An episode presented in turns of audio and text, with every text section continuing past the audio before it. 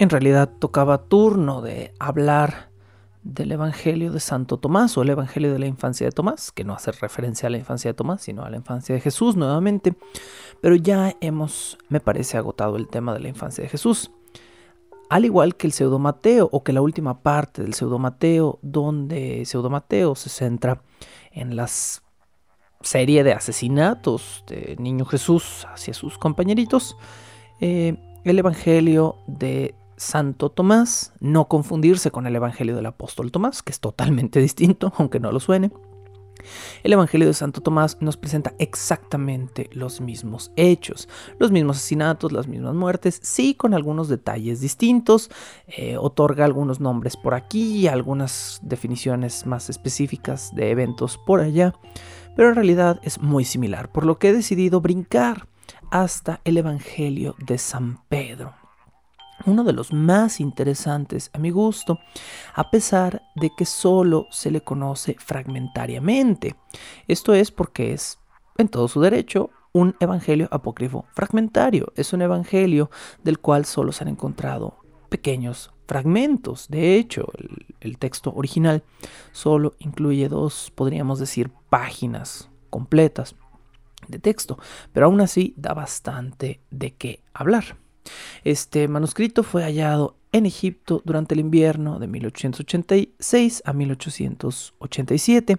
Está escrito en primera persona por un fulano que se identifica a sí mismo como Simón Pedro, uno de los apóstoles, esto en su versículo número 60.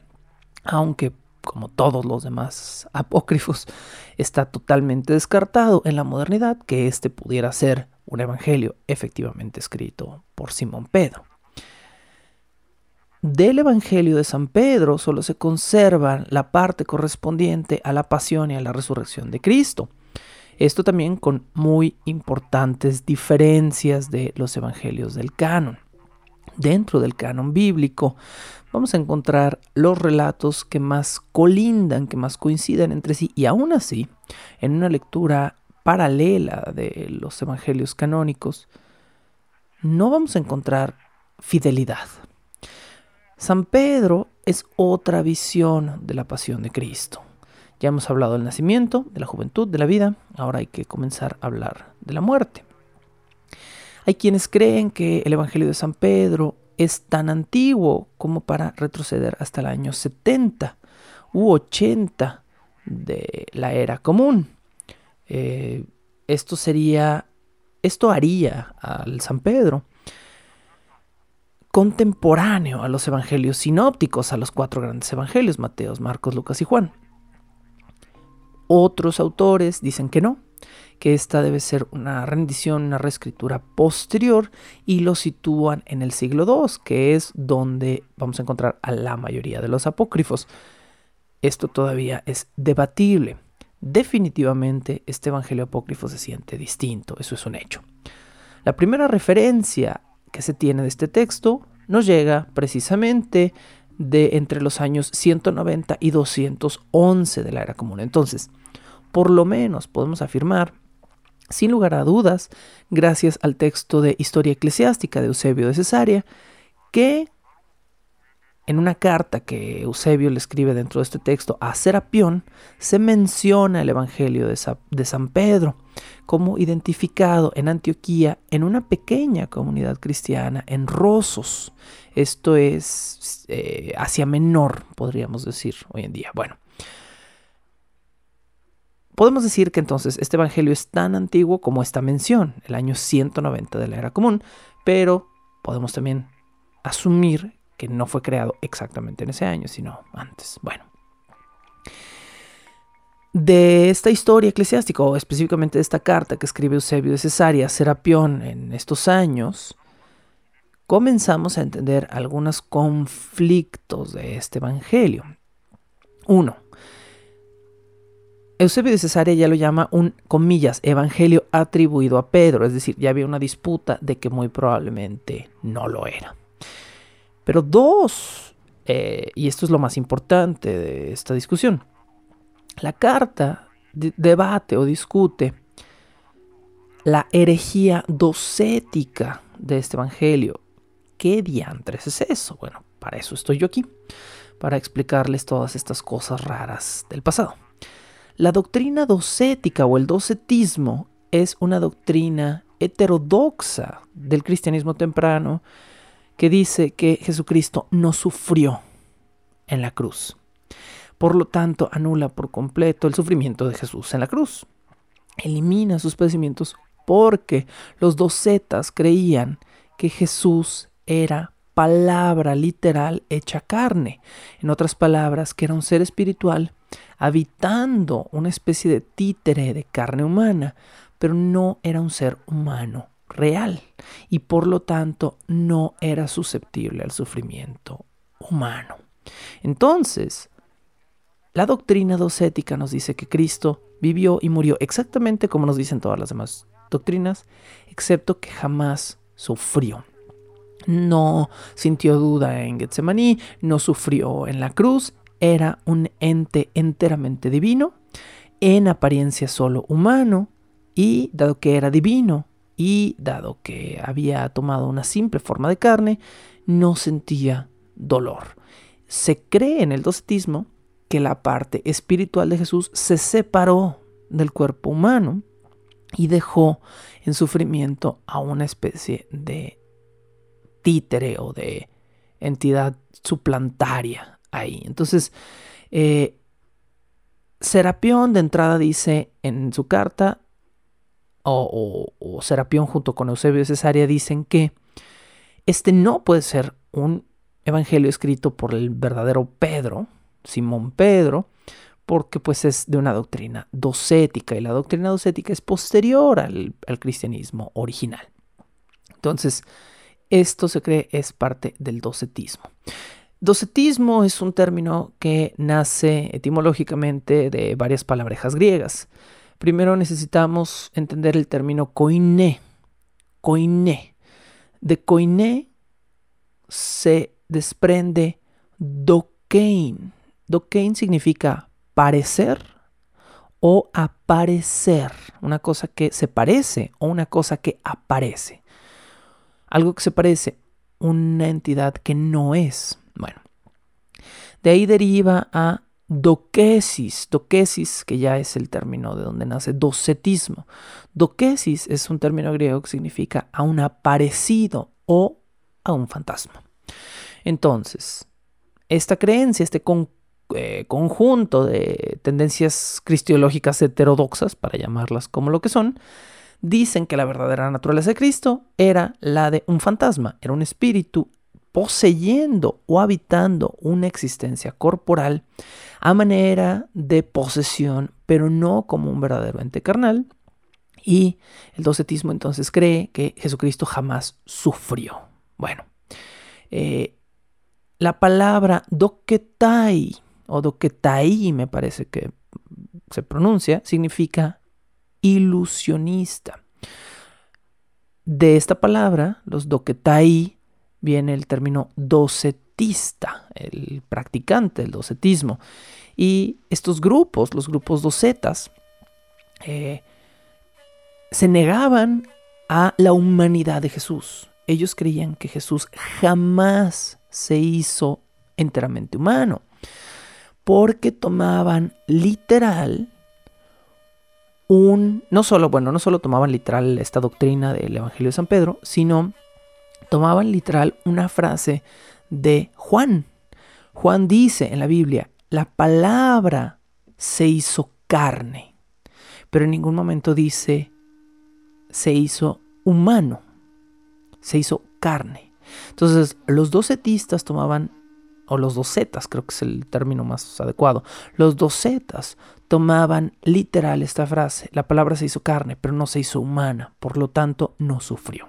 Bueno, no sobra decir que el docetismo fue brutalmente rechazado por todos los concilios originales de la Iglesia cristiana, empezando por el primer concilio de Nicea en el año 325.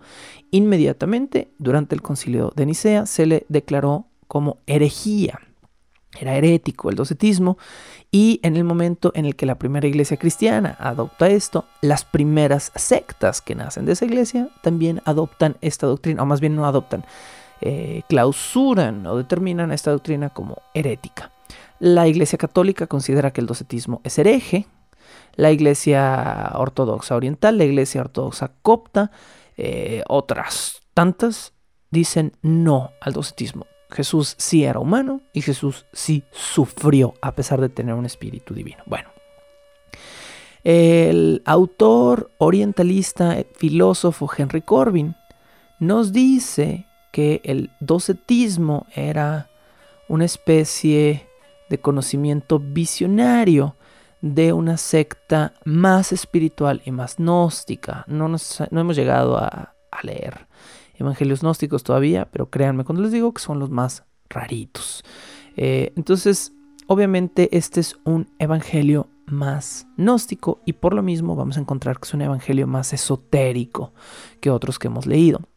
Los otros evangelios que hemos revisado hasta el momento han sido evangelios de la infancia cuya intención era comprobar algo que la iglesia cristiana temprana necesitaba para su validación, que era la virginidad de María y la divinidad de Jesús. Este evangelio no. Este evangelio tiene como intención deshumanizar a Jesús al mismo tiempo que busca divinizarlo de una forma más pura. Es muy interesante. Bueno. Este evangelio, ya lo dije, fue hallado durante el invierno de 1886 a 1887, es decir, por ahí a lo mejor diciembre, enero de estos años, eh, en un sepulcro. Esto es muy interesante. Fue encontrado dentro de un sepulcro de un monje cristiano en un territorio llamado Ajmin. Ajmin, antigua Panápolis, esto es decir, Egipto. ¿sí? En Egipto era el pergamino completo que se encontró ahí eran 66 páginas. Y esta versión no era de las más antiguas. O sea, es decir, se cree que este evangelio se escribió el original en el siglo I o II. Pero este primer original que se encontró en 1880 y tantos era un manuscrito más completo del siglo VIII. Y no era todo el Evangelio de San Pedro. Les acabo de decir que el Evangelio de San Pedro son bien poquitas páginas. Eh, son, son muy pocas, o al menos creemos que son muy pocas, pero solo son un par. Bueno, les dije que eran como dos páginas, no son tan poquitas. Eh, en realidad, de las 66 páginas que conforman este, este texto completo encontrado en Najmin, 8, no 2, pero 8, me tenía como volteado el número, 8, eh, pues estaba pensando como en 10. Ocho páginas conforman el Evangelio de Pedro. Y sí, más o menos son las que traducidas al español abarca en espacio este Evangelio. Eh, de las 66 páginas del manuscrito encontrado en Ajmín, el fragmento de Pedro va de la página 2 a la página 10 de estas 66 páginas. Este fragmento es una mm, rendición, podríamos decir, de la crucifixión y la resurrección de Jesús pero es fragmentaria. O sea, esto es como haber encontrado el cuaderno de un alumno de secundaria que tomó apuntes a partir del punto en el que empezó a escuchar la clase. Entonces, el Evangelio de Pedro, de San Pedro, comienza cortado. Y comienza con la frase, pero de entre los judíos nadie se lavó las manos, ni Herodes, ni ninguno de sus jueces. Esto es muy interesante por dos razones. Uno, comienza media frase, este texto.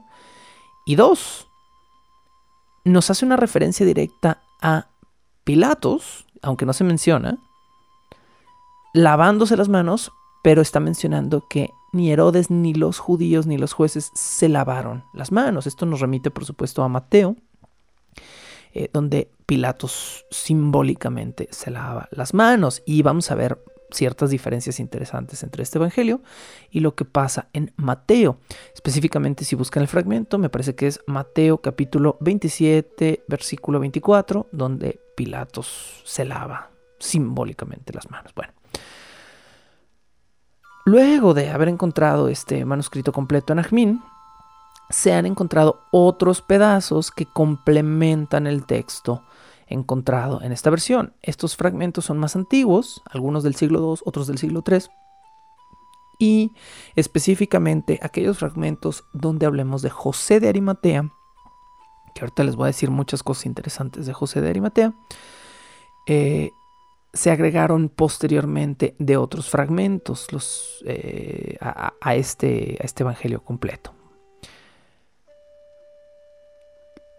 Otros fragmentos de este Evangelio hacen eh, referencias al mismo Pedro, posible autor de este Evangelio, pero eh, de estos otros fragmentos se cree que pueden no ser partes originales de este Evangelio y por lo tanto en algunas versiones quedan fuera. Bueno,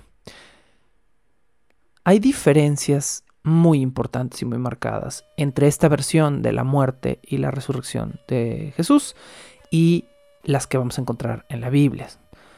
De entrada, algo que brilla por su cambio es que es Herodes y no es Pilatos en esta versión quien manda a ejecutar a Jesús.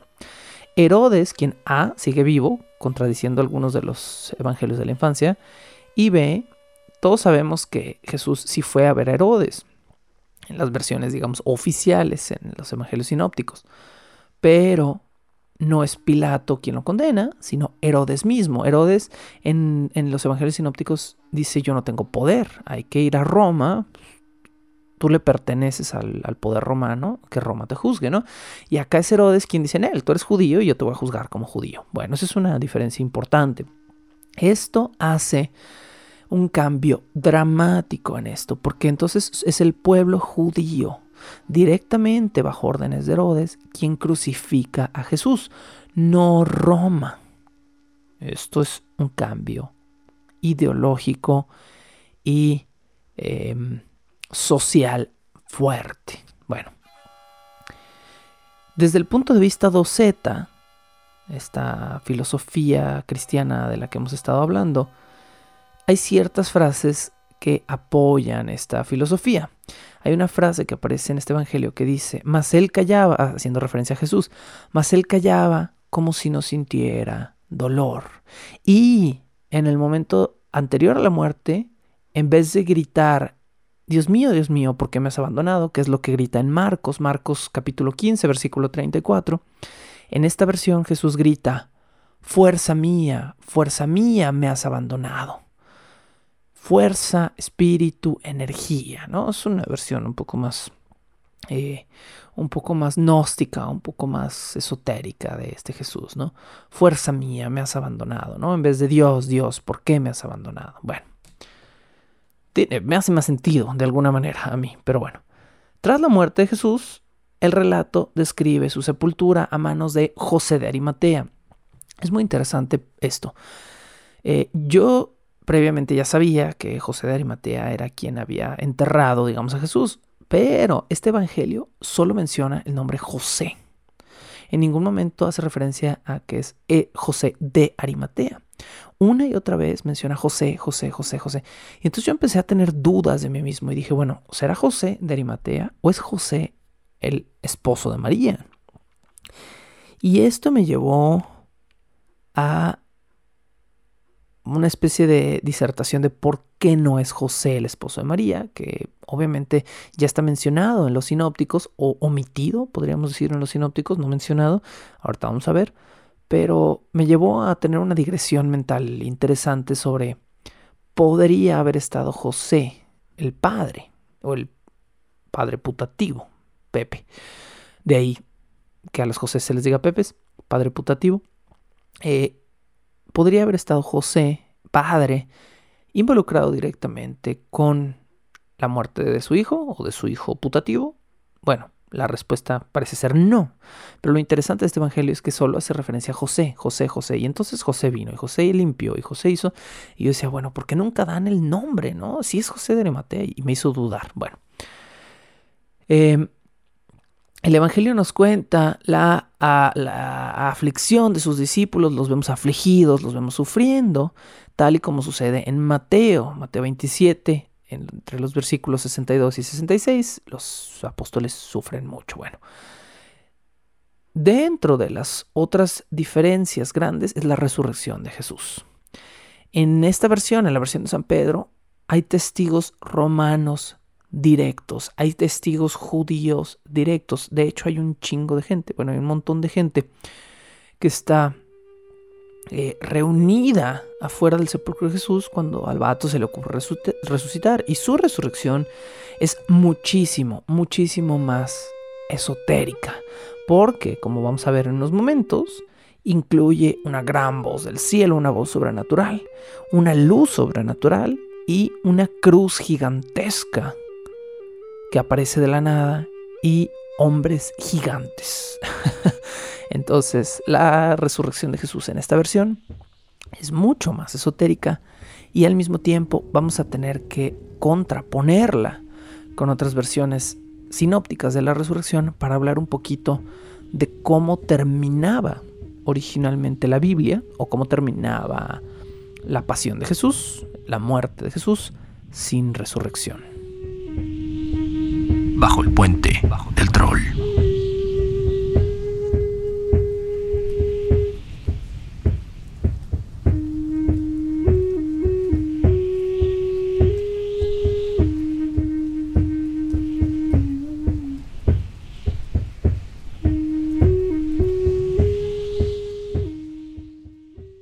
al respecto de lo comentado sobre Pilatos en, este, en esta versión del Evangelio.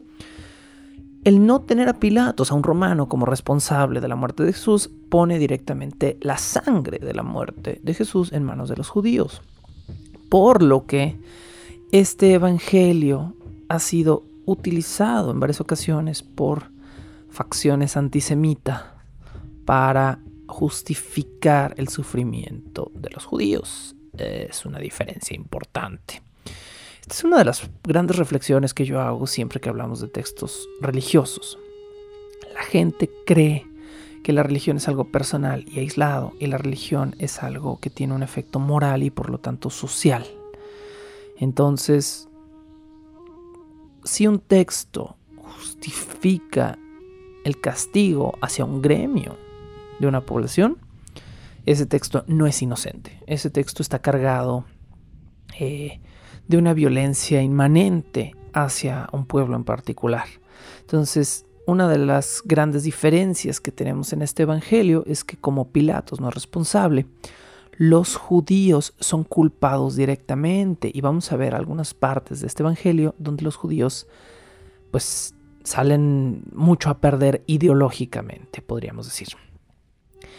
María Magdalena aparece en, este Evangelio, llega al sepulcro y lo encuentra vacío, tal y como sucede en Mateo. De hecho, es un relato muy paralelo a Mateo, con enormes diferencias que veremos en un momento. Bueno, el manuscrito de San Pedro termina en medio de un relato que seguramente iba a describir la aparición de Jesús a sus discípulos pero jamás sucede. El Evangelio termina con la frase, yo, Simón Pedro por mi parte y Andrés mi hermano, tomamos nuestras redes y nos dirigimos al mar, yendo a nuestra compañía Leví de Alfeo, a quien el Señor... Y ahí se acaba. Entonces, los, eh, perdón, los apóstoles jamás ven a Jesús resucitado. Ni en esta versión, ni en la Biblia, excepto por un anexo que se hizo. Bueno, más adelantito voy a hablar de esto, todavía necesitamos hablar de otras cosas. Muy probablemente este evangelio fue el centro de la doctrina de Rosos en Egipto, donde se encontró. Eh, muy probablemente este evangelio también fue el centro de muchas doctrinas docetas y fue, por supuesto, descartado en los concilios. Pero he aquí un dato interesante antes de que comencemos con el resumen. A pesar de todo este descartar, de todo este saber que fue el centro de sectas hoy en día consideradas apócrifas o herejes dentro del cristianismo temprano, nuestro querido amigo Bart Ehrman, a quien menciono mucho en este tipo de temas porque es una eminencia en este tipo de situaciones, Bart Ehrman nos dice que en 1880 se encontraron otros tres manuscritos que respaldan este evangelio. Ya los habíamos mencionado, son los fragmentos del siglo II y siglo III que fueron encontrados posteriormente y que reafirman ciertas partes de este evangelio. Tres fuentes originales, semicompletas del Evangelio de San Pedro hacen que tenga más fuentes que el canónico Marcos. Esto es muy interesante, a mí me parece más interesante eh, que otras cosas. En otras palabras, si nos basamos solo en lo que hemos encontrado, en la cantidad de versiones y de textos que hemos encontrado de un evangelio, existen más fuentes del evangelio de San Pedro que del evangelio de Marcos. Entonces, porque Marcos es un evangelio sinóptico, canónico, y el evangelio de San Pedro no. Esa es una gran pregunta que les hago antes de comenzar este resumen. Bueno, comienzo pues a resumir el evangelio de San Pedro para que vayamos viendo exactamente cuáles son los hechos que suceden en él. Ya lo dije, el evangelio comienza con una frase cortada donde en esta versión se hace alusión a Pilatos, pero en esta versión Pilatos no se menciona lavándose las manos, se menciona que otros no se lavaron las manos. Esto es lo único que vemos, que Herodes no se lavó las manos, pero que Herodes fue quien comandó la aprehensión de Jesús a voluntad de los sacerdotes judíos. Bueno, de un salto enorme, Después de este fragmento, pues, les recuerdo que es un evangelio fragmentario, vamos a brincar hasta el punto de la muerte, o ya más bien, en este punto ya murió Jesús. Este evangelio está en desorden, es un evangelio extraño, es atípico. Primero vamos a la muerte y luego vamos a la pasión. Entonces, es muy posible que haya sido armado en desorden o que eh, los fragmentos que se encontraron no hayan sido escritos de forma cronológica. Bueno, Jesús está muerto, a estas alturas de este Evangelio y es recogido por José, así se menciona el Evangelio. José recogió el cuerpo de Jesús, nos dice el Evangelio, y lo recogió porque José era amigo de Pilatos. Esta es una cita directa del Evangelio. A mí me extrañó mucho eh, cuando empecé a dudar de mí mismo. Dije, si es José de Arimatea, es el otro José, que fueran amigos. Pero no, tiene mucho sentido. José de Arimatea era el tío de María, era hermano de su madre. Y José de Arimatea era un hombre muy poderoso, con mucha tierra, con mucho dinero. Y no es extraño que un hombre tan poderoso hubiera sido amigo de Pilatos. Entonces, entendamos primero esto. El José que vamos a estar mencionando es José de Arimatea, que es un tío, me parece que es un tío no de consanguinidad, me parece que era el esposo de una hermana, de, no, estoy, no estoy 100% seguro de la relación, pero era, era familiar por parte de la familia de María y era un hombre muy poderoso, si sepamos esto. Bueno, eh, José de Arimatea va con Pilatos y le dice, oye, dame por favor el cuerpo para sepultarlo. Y Pilatos le dice, ok, sí, porque, o sea, sí te lo voy a dar no solo porque somos compas y porque eres poderoso y tienes tierras y dinero, te lo voy a dar porque eh, va a ser sábado, va a ser sabbat, y el cuerpo está en manos de Herodes, y los judíos no quieren tener nada que ver con el cuerpo o con enterrarlo en sábado, y va a ser más fácil si nos los quitas de las manos. Bueno, Aquí una, quiero hacer una pequeña digresión interesante que hice. me puse a hacer este ejercicio de dónde andaba José, el otro José, José el papá de Jesús. Bueno, en los evangelios sinópticos, en el canon bíblico, José se asume muerto. Obviamente era un hombre mayor, era muy mayor ya cuando se casa con María. Entonces asumimos que realmente estaba muerto, pues, desde hace mucho tiempo. Pero exactamente cuándo. Mm, esto es interesante. A través del Evangelio de Juan, aprendemos que Jesús vio a su madre en proximidad al momento de su muerte. Entonces, ¿qué tiene que ver esto con, con la muerte de José? Bueno, en Juan 19, Juan capítulo 19, versículos 26 a 27, leemos lo siguiente. Cuando Jesús vio a su madre y al discípulo a quien amaba, parado cerca de ella, le dijo a su madre, Mujer, mira, tu hijo. Luego le pidió al discípulo, He aquí tu madre. Y desde esa hora el discípulo llevó a María a su propia casa. Bueno, se asume la muerte de José padre a través de estos versículos. ¿Pero por qué? Bueno, intentámoslo. Según la tradición judía, se asume que el esposo siempre era el cuidador de la mujer y que a falta de un esposo era el hijo mayor quien debía cuidar. Entonces se asume que Jesús había estado cuidando a su madre los pasados años. Esto a falta de dos cosas, de un padre y de otro varón mayor o de la misma edad, de una edad similar a Jesús en casa. Se supone, o no se supone, más bien se sabe que José tenía otros hijos, pero de otra fuente vamos a aprender que José tenía cuatro hijas menores, pero hijas, y solo dos hijos mayores que debían ser mucho mayores que Jesús y por lo tanto deben haber muerto mucho antes que él. Asumimos que, dado que José era un hombre mayor y que sus dos hijos de su matrimonio anterior habían muerto antes que Jesús, Jesús era el último varón de su familia para cuidar a María y por eso le dedica estas palabras a Juan. Juan, esta es tu madre. Madre, este es tu nuevo hijo quien te va a cuidar. Y asumimos que entonces Juan, que además era el más joven de los discípulos, presuntamente, iba a cuidar de María a partir de ese punto. Lo que de nuevo nos lleva a asumir que eh, José Padre estaba muerto, pero cuando murió y cómo murió.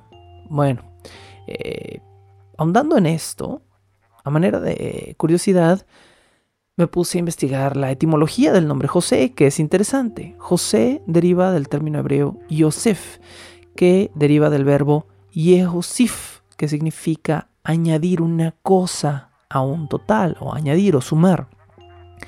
Esto viene de las palabras de Raquel, madre de José y de su hermano Benjamín, esposa de Jacobo. Cuando Dios le dice, eh, todos estos todos estos personajes que están vinculados a Jesús son personajes que nacen de forma milagrosa. José no era hijo de un Dios, pero era hijo de un favor divino. Cuando Raquel queda embarazada, dice lo siguiente. Ha quitado Dios mi afrenta, como diciendo, añádame Yahvé otro hijo, añádame Yahvé otro hijo. Y Josif es el verbo que se utiliza. José significa el añadido. si teníamos dudas de cómo lo trataba Jesús como el padrastro horrible, que nunca lo fue, Jesús era el que era horrible, eh, además su nombre significa el añadido en esta dinámica. Existe un libro apócrifo, un libro que no se considera bíblico, que se llama La historia de José el Carpintero. Este es un libro del siglo V que me encantaría poder leer. Y es un libro es una geografía, es, la vida de un santo, pero es un libro que busca ah, venderse o mostrarse como un libro históricamente biográfico, eh, dictado exactamente por Jesús, cosa que pues por eso se le considera súper apócrifo, ¿no? En este libro, en la historia de José el Carpintero, se nos dice que José estuvo casado por más de 40 años antes de estar casado con María. Esto es interesante. Y que tuvo seis hijos. Ah, me equivoqué con la cantidad de hijos. Eran cuatro varones y dos hijas. Mira, tengo todos los datos al revés hoy. Tuvo cuatro varones y dos hijas, no, no al revés.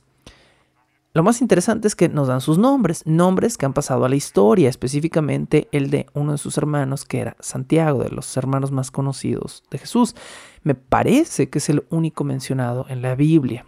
Bueno, los nombres de los hijos de José eran Judas, Justo, Santiago y Simón, y de sus hijas eran Asia y Lidia.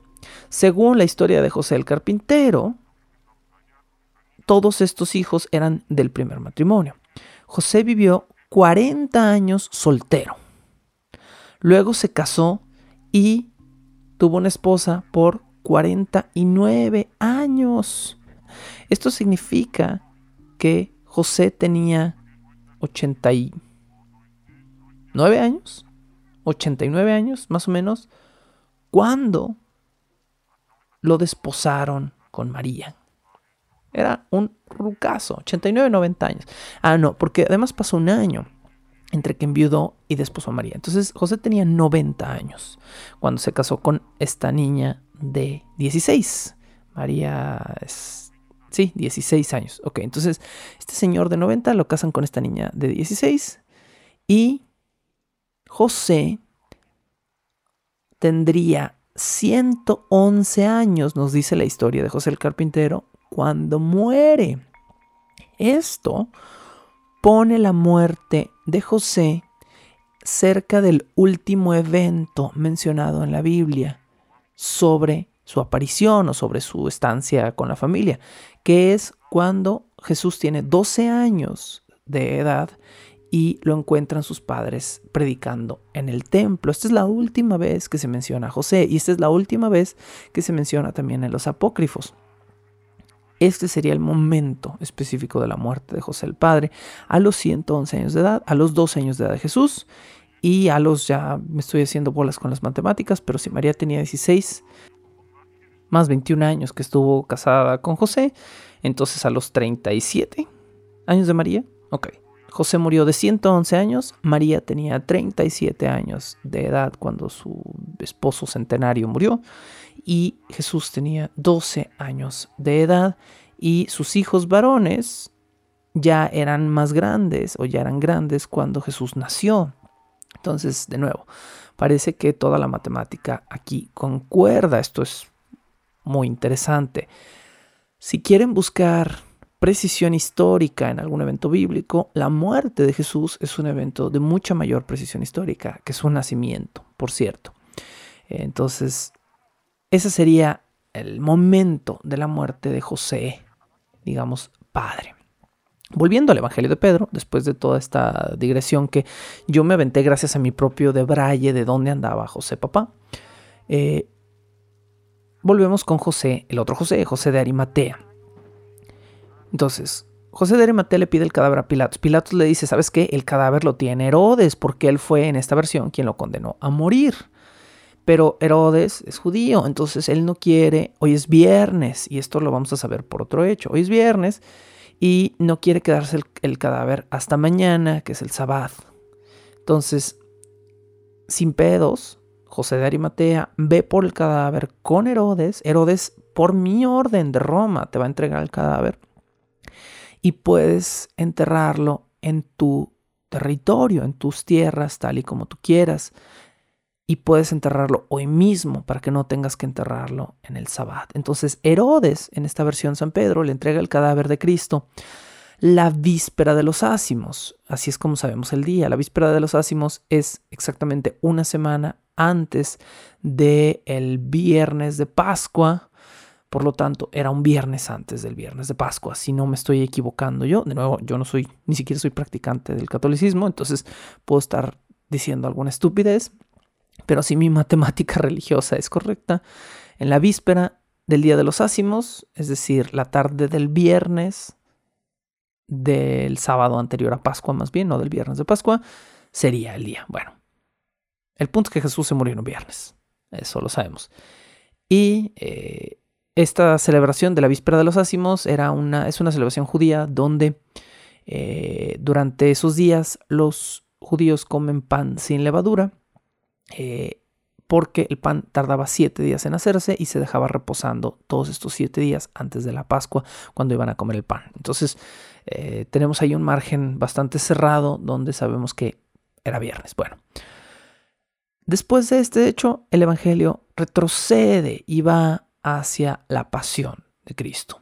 Y nos muestra la misma pasión que ya conocemos con múltiples pequeñas variantes. La primera de ellas es que eh, en esta versión a Jesús los judíos lo visten en burla. Esto ya lo hemos oído, ¿no? Lo visten en burla, le ponen un manto púrpura, color que después se va a volver eh, muy simbólico dentro de la religión. Pero algo que no pasa en otros evangelios y que sí pasa aquí es que los judíos lo llevan y buscan una silla en el tribunal donde lo habían juzgado. Y lo sientan a Jesús, y lo sientan en la silla, con el manto púrpura y con la corona de espinas, y le dicen, a ver, ponte a juzgar a la gente. Tú que te auto este, clamas rey de Israel, ponte a juzgar. la, cita exacta es, juzga equitativamente, rey de Israel, le dicen los judíos. Y cuando le dicen esto, le clavan la corona de, de espinas en la cabeza y luego lo agarran a cañazos en esta versión. Toman una caña, una vara y lo agarran a golpes y le dicen, tributemos estos honores al Hijo de Dios. Le están pagando con palos y lo torturan jugando los judíos. Aquí es donde viene el componente que después se vuelve peligroso, el componente antisemita los judíos mostrados como un pueblo mucho más cruel que tiene la sola responsabilidad de la muerte de Cristo y que lo torturan jugueteando antes de este evento múltiples veces sin intervención de Roma. Ya no hay chivo expiatorio, ya no hay quien se tenga que lavar las manos. Pilatos ya está exento de este crimen. Y, de nuevo, los judíos van a ser el pueblo castigador, que después será, desde una perspectiva antisemita, castigado. Bajo el puente del troll.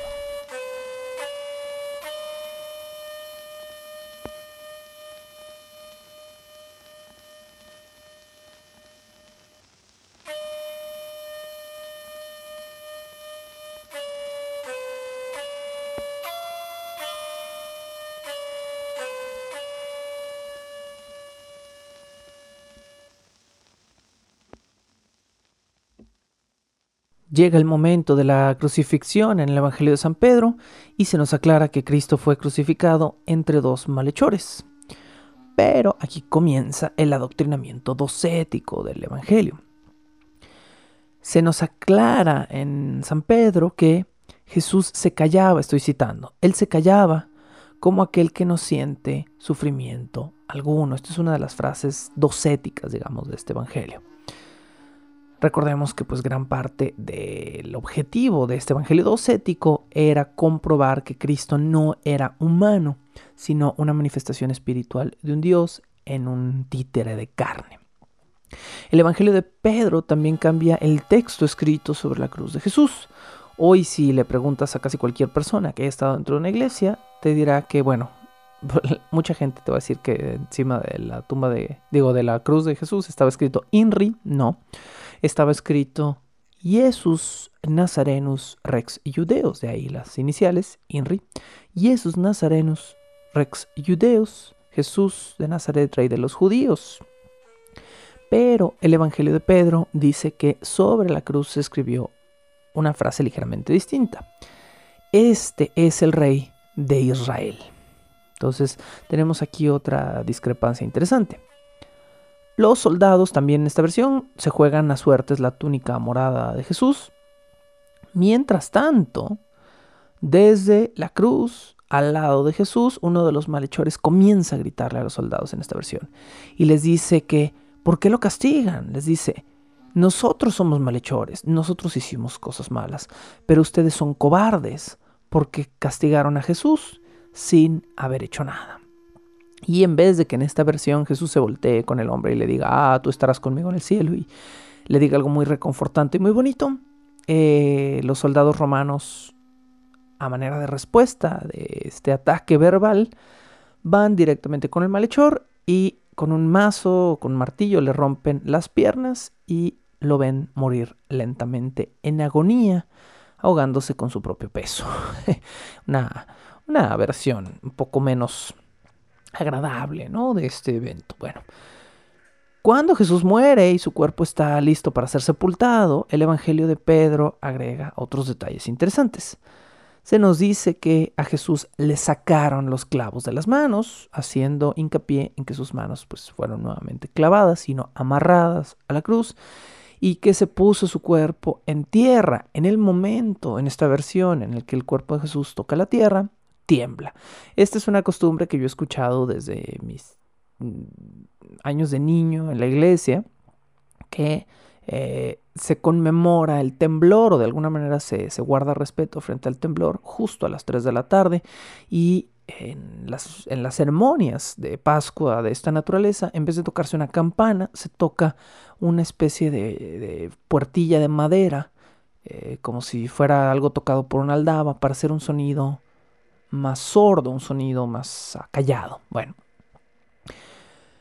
se establece en el Evangelio de San Pedro que está nublado a pesar de ser la hora nona. ¿Cuál es la hora nona? La hora nona es la hora número 9 después de la hora del amanecer, es decir, las 3 de la tarde. Entonces esto también refuerza la idea de que Jesús murió exactamente a las 3 de la tarde, aunque aquí este Evangelio nos, está diciendo que no murió, sino, o sea, que no fue cuando murió, sino cuando bajaron su cuerpo de la cruz a las 3 de la tarde. Bueno, en ese momento, a la hora nona, después del temblor, el sol a pesar de estar nublado, volvió a brillar con fuerza, nos dice este Evangelio. Y después de ese evento se entrega el cuerpo de Jesús a José de Arimatea para su sepultura. Y el Evangelio establece que José de Arimatea era el hombre indicado para recibir este cuerpo, pues él había sido testigo de todas las obras de Jesús desde su nacimiento, dado que era familiar de María. Bueno, es José de Arimatea quien lava el cadáver. Esto es muy importante, ¿sí? Este es José de Arimatea quien prepara el cadáver. No fueron mujeres, no fue María, no fue María Magdalena quien lo unge, es José de Arimatea quien lava el cadáver y lo envuelve en un lienzo para transportarlo. Pero el cadáver en esta versión no se unge. Esto es importante para toda la gente que crea que, por ejemplo, en la sábana santa, ¿no?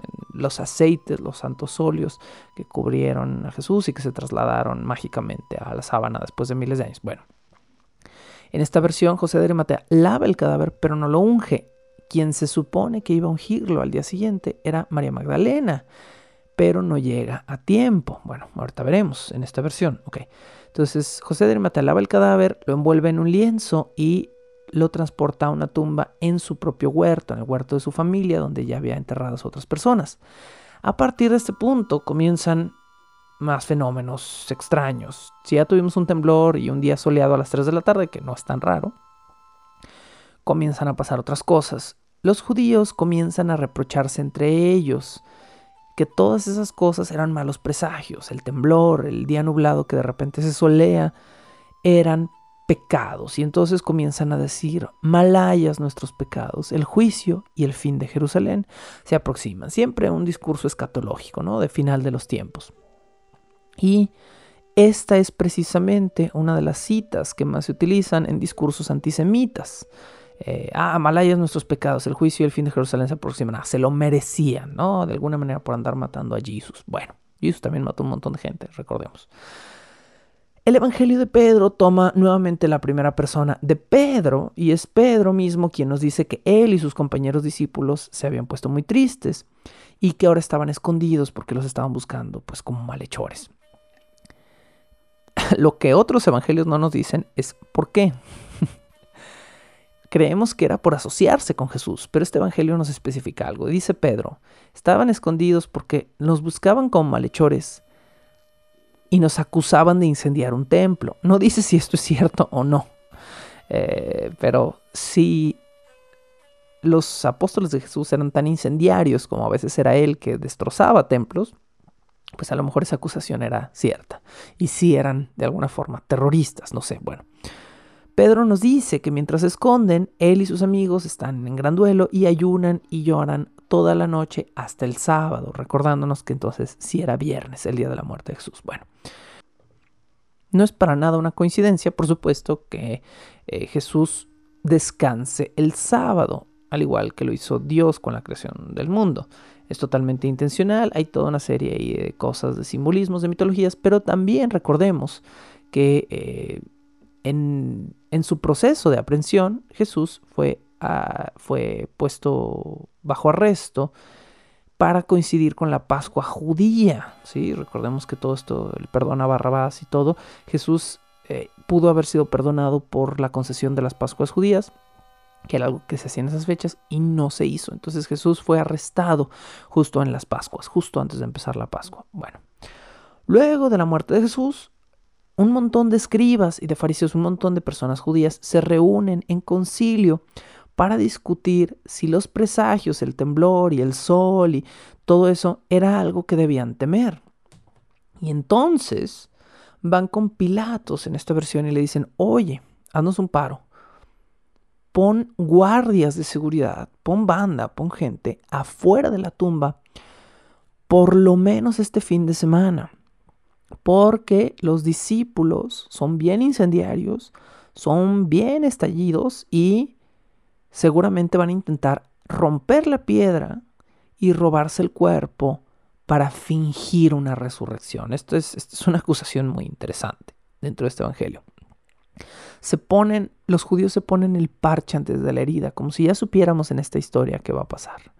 Entonces, como si todavía esto de alguna forma comprobara más la divinidad de la resurrección de Cristo, Roma aposta tres guardias, un centurión de hecho y, dos guardias, afuera del sepulcro en tierras de José de Arimatea.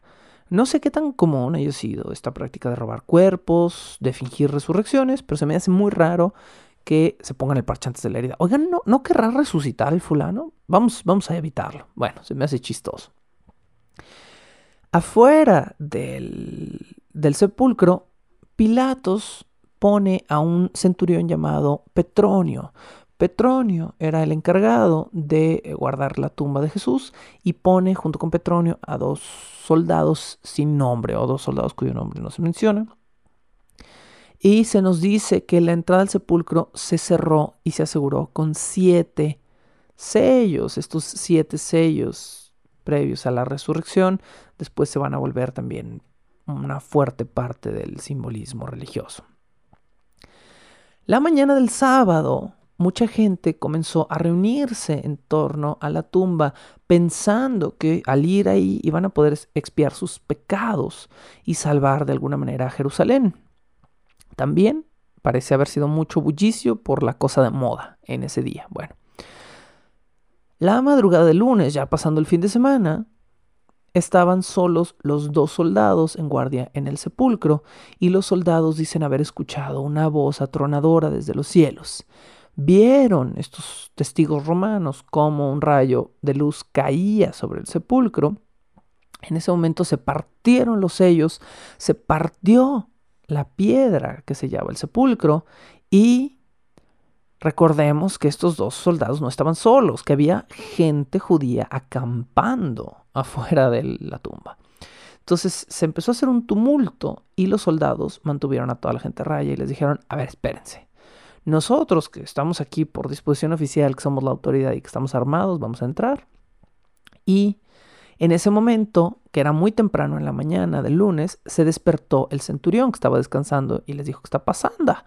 Y entonces los judíos que estaban en torno al sepulcro le dijeron, oye, algo acaba de romper la, piedra en la puerta del sepulcro y entonces eh, ahí fue también el centurión. Bueno, la esotérica salida de Cristo en este evangelio es muy rara.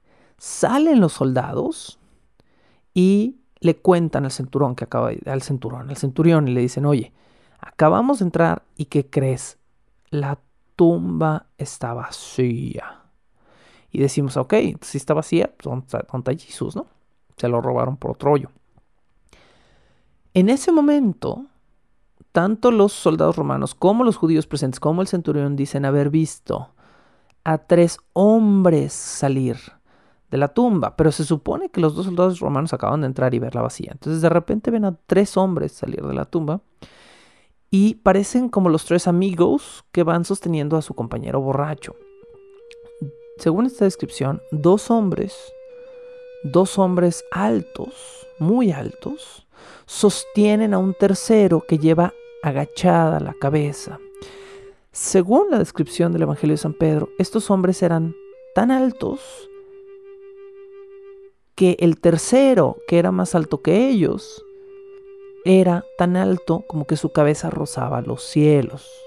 Bueno, lo más probable es que esta no sea una descripción literal, sino que eran seres muy elevados, dos ángeles con un ser más elevado que ellos, en medio, por eso es una descripción muy esotérica.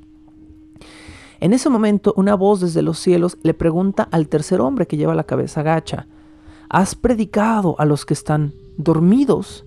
Y el hombre no levanta la cabeza ni contesta, pero con otra voz se escuchó desde los cielos un sí. Ah, caray, es una descripción súper loca, ¿no? De, de esta salida del sepulcro. Bueno, los presentes querían ir corriendo con Pilatos y decirle lo que habían visto, mientras otros pensaban en entrar a revisar el sepulcro, mientras otros estaban ahí haciendo argüente. Bueno, los soldados y el centurión sí regresaron con Pilatos, porque pues eran empleados oficiales del gobierno, ¿no? Y fueron y le dijeron, eh, Pilatos, pues se, acaba de pasar algo súper loco. Y como Pilatos asumió que Jesús había resucitado, dijo, ah, muy bien. Cito, yo estoy puro de la sangre del Hijo de Dios. Son ustedes quienes han decidido así, es decir, son ustedes quienes han decidido su muerte, ¿no? Eh, Pilatos está súper relax. O sea, Pilatos es como, mira, si se murió, ya resucitó. Y si se murió y no resucitó, yo no lo maté. Fueron ustedes, fue Herodes y fueron los fariseos. Entonces a mí me vale un pepino. Los escribas le van con Pilatos y le dicen, ¿sabes qué? Te vamos a pedir otro paro. No andes diciendo eso, por favor. Nos van a apedrear. Si la gente empieza a tenerle devoción a este nuevo mártir, a este nuevo santo, nos van a matar. Entonces los fariseos, los escribas judíos van con Pilatos y le dicen, ¿sabes qué, Pilatos? No digas públicamente que nosotros fuimos. No digas que tú fuiste pero no digas que fuimos nosotros, por favor, ¿no? Bueno. El lunes, eh, recordemos que esto sucedió el lunes, la madrugada del domingo al lunes, digamos, esta, este rompimiento de la piedra. El lunes ya en la mañana, María Magdalena quería visitar temprano el sepulcro de José de Arimatea para ungir el cuerpo de Jesús. ¿Qué andaba haciendo ahí María Magdalena? Ungiendo el cuerpo desnudo de ese hombre. No, bueno, obviamente estoy bromeando. Eh, pero es parte de toda esta teoría conspirativa, ¿no? De que María Magdalena claramente estaba casada en secreto con... Ah, no importa. El plan de María Magdalena era, pues, ella era una persona muy cercana, era una amiga de la familia y ella quería ir muy temprano el lunes porque sabía que había gente acampando allá afuera y no quería que nadie estuviera despierto. Poco sabía ella que cuando llegó ya había todo un caos porque durante la madrugada se había partido la piedra y se había afogado Jesús. Bueno, María y las otras mujeres que la iban acompañando querían ungir el cadáver y temían no poder hacerlo y cuando llegaron ya era todo muy tarde.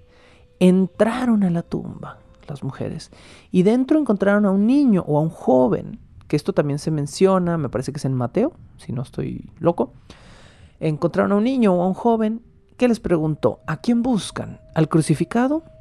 Resucitó y se fue, les dice en esta versión. Y María Magdalena y las otras mujeres, viendo que el cadáver no estaba en la tumba, salen corriendo asustadas y no regresan. El Evangelio de San Pedro termina sin mostrar a Jesús con los apóstoles y sin mostrar si verdaderamente fue él quien salió resucitado de la tumba, fuera de la descripción esotérica. Los apóstoles terminan eh, escondidos durante la Pascua como ya leímos, este, Simón y Andrés toman sus redes, se van a pescar con otro fulano que no conocemos y ahí termina este evangelio. Aquí una manera de cierre ya para el capítulo de hoy. el Evangelio de San Pedro nos va a venir a recordar el final del Evangelio canónico de Marcos, si era Marcos, no estaba recordando yo mal. Marcos tiene 16 capítulos. Esto es algo que ustedes pueden comprobar si van a su Biblia en este momento. De hecho, para este pequeño final de capítulo les recomiendo que tengan una Biblia o que busquen una Biblia digital y confirmen lo que les estoy diciendo. Marcos termina en el capítulo 16. Pero si la que están revisando ustedes es una buena Biblia, el capítulo 16 va a tener un pequeño anexo. Un anexo que puede estar separado en un párrafo, que puede estar entrecomillado, que en las Biblias en inglés van a encontrar entre corchetes y que en la Biblia de Jerusalén van a encontrar bajo un subtítulo distinto al del capítulo 16. A partir del versículo 9 hay una expansión en Marcos. Hmm. El señor Bart Ehrman, a quien parece que adoro, eh, porque me la paso mencionándolo, el señor Bart Ehrman, escríbase B-A-R-T, Bart, como Bart Simpson, Ehrman con H intermedia, E-H-R-M-A-N, el señor Bart Ehrman, quien ha tenido acceso a leer manuscritos originales dentro del Vaticano y quien ha leído algunas de las versiones en griego y en copto más antiguas de estos evangelios, nos informa que todas las versiones manuscritas originales de Marcos terminan en el versículo 8. Es decir, a partir del famoso versículo 9 ya no hay nada en Marcos. ¿Por qué si ustedes van y revisan su Biblia de confianza en este momento van a encontrar 12, me parece que son 12 versículos más? ¿Por qué? El Evangelio original de Marcos termina en la frase las mujeres salieron huyendo del sepulcro, pues un gran temblor y espanto se había apoderado de ellas.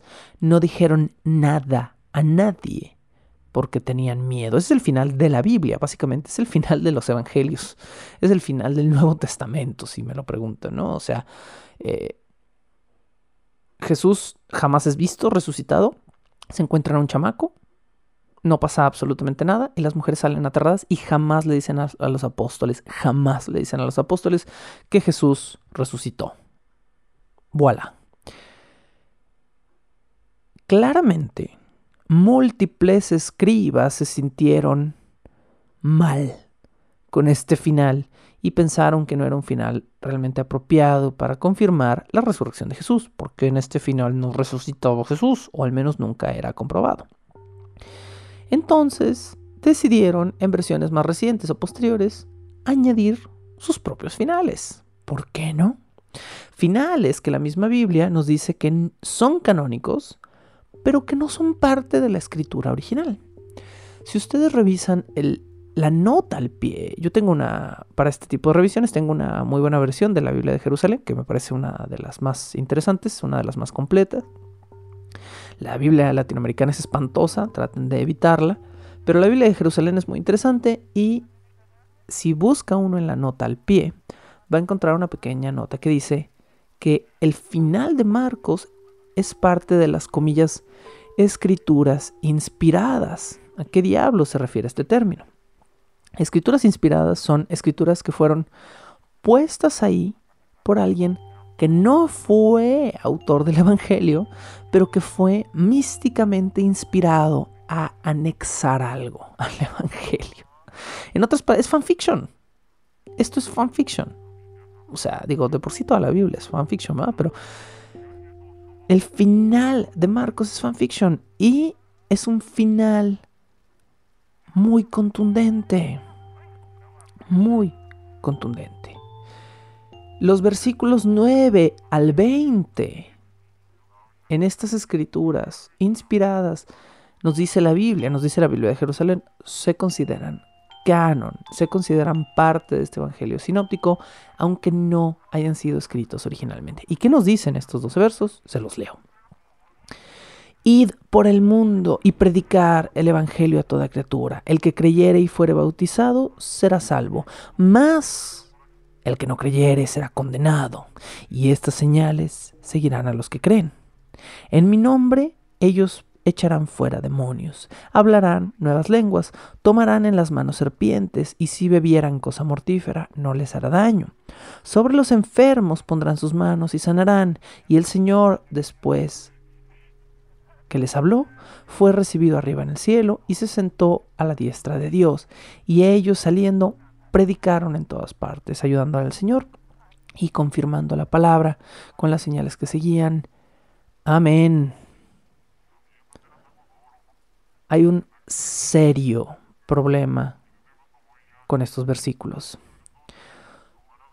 Todo el proselitismo religioso dogmático, el hecho de salir a predicar, la obligación de evangelizar, toda la creencia evangélica radical, todos estos sectas evangélicas que creen que pueden jugar con serpientes sin morirse, que pueden beber veneno, arañas, eh, que pueden sanar todo el rollo de los evangelistas modernos que imponen las manos a la viejita con diabetes y la empujan eh, de, su, de su andadera y le dicen, camina y anda. Toda esta basura evangélica viene de estos versículos.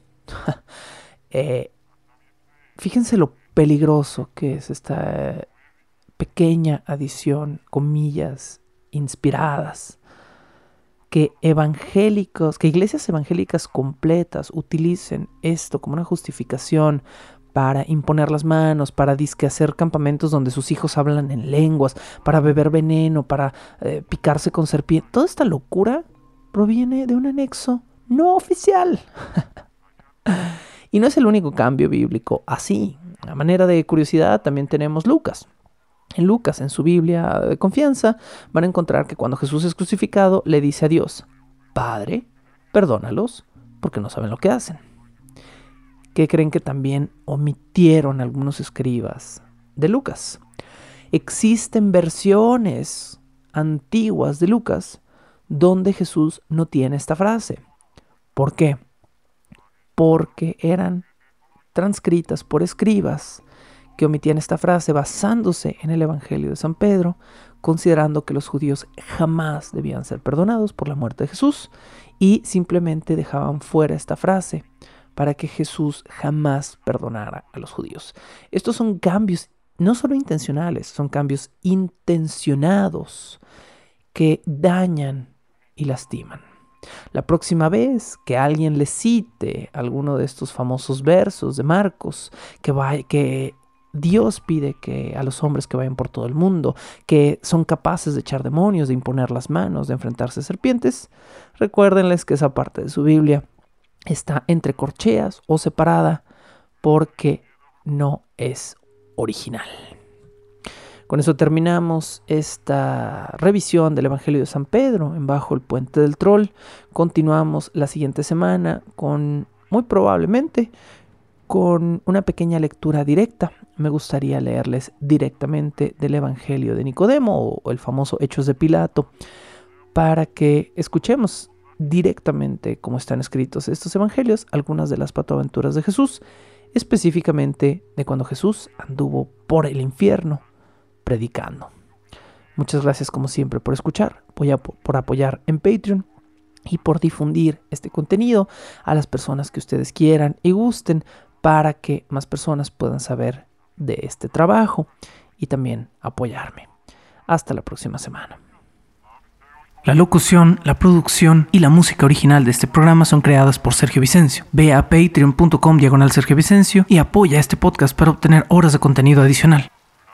¿Quieres comisionar cápsulas, episodios o incluso temporadas completas o comprar contenido digital debajo del puente del troll? Ve a coffee.com diagonal Sergio Vicencio y encárgate de decirme qué hacer. Es coffee, k o ficom diagonal Sergio Vicencio. Búscame como arroba recuadro blanco en Twitter e Instagram o como Sergio Vicencio en YouTube para darme tu opinión sobre este podcast. Bajo el puente del troll.